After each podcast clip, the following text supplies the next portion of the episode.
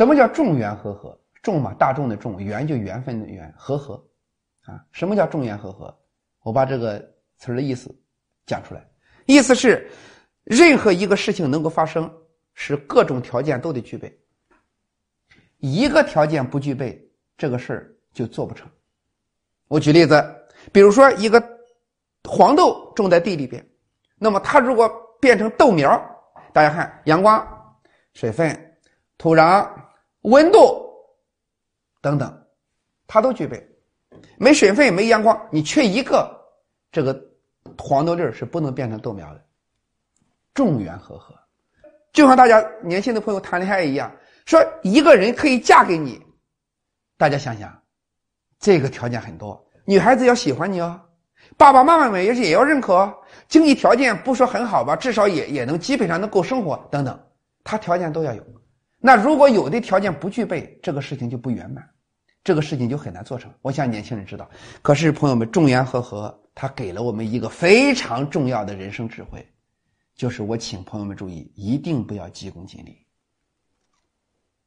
我看到今天的很多年轻人，包括我交流的时候啊，我都理解。可是有的年轻人，干嘛付出一丁点的努力，就想得到天大的回报，啊，年纪轻轻的时候，没有经过几年的奋斗，就渴望自己的人生像比尔盖茨一样的精彩，啊，朋友们，实话实说，急功近利了。为什么呢？因为任何事情都是众缘和合，一个人的成功和精彩需要多少多少条件的具备。如果这里边有一个条件不具备，都很难让人生精彩。那我举例子，啊，有一个朋友啊，告诉我，说郭老师，他说，他说，你说这个好人重要不重要？哎呀，我说太重要了。我说这个世界上如果不做好人的话，谁会跟我们交朋友啊？如果不讲诚信的话，这个朋友，这个世界上怎么立足啊？啊，他说好，他说郭老师，你说好人那么重要，可是他说我有一个朋友是个好人，结果经商。一败涂地，啊！而且钱都被被被人骗了。他就告诉我，他说：“郭老师，他说你说当个好人有啥用呢？”这是一个朋友跟我聊天。哎，我当时听了以后啊，我就告诉他：“我说老兄啊，我说一个人的成功需要什么条件？朋友们，一个人要想成功，比如年轻的朋友，咱们想活得精彩，我给你鼓掌，精彩。可是我们要活得精彩，要想成功，需要多少条件？”我请问大家，一个奸诈的人，一个不讲诚信的人，一个经常伤害别人的人，我相信这种人是被排除在外的。那么，一个好人当然重要，可是我问大家，光好人行不行？如果你就是一个好人，这叫成功的什么条件？学数学大家知道，这叫必要条件，绝不可少的，但不是充分条件。除了好人之外，我告诉那个人，我说我们一定要有智慧，一定要有做事的方法，一定要能团结。在一起共同奋斗。当遇到陌生人的时候，我们有识别的能力，等等。我给他讲，我说你想一想，一个人要想成功的话，好人太重要了。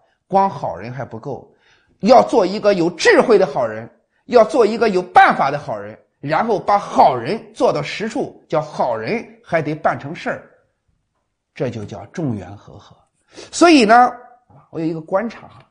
就是当我们抱怨的时候，其实朋友们不是你坚持的那个好东西错了，而是说你坚持的那个好东西好，但是呢还不够，还有其他的条件没有达到。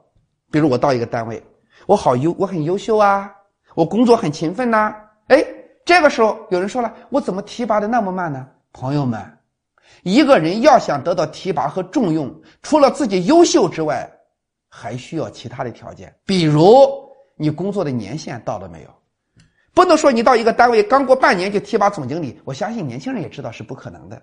那么你领导认可你没有？你非常优秀，领导对你的观察还不够，还需要更多的时间来证明你的优秀，这叫领导认可。同事认可没有？比如你很优秀，多少有点孤傲，同事们呢不是对你那么认可，这个时候你还需要打磨。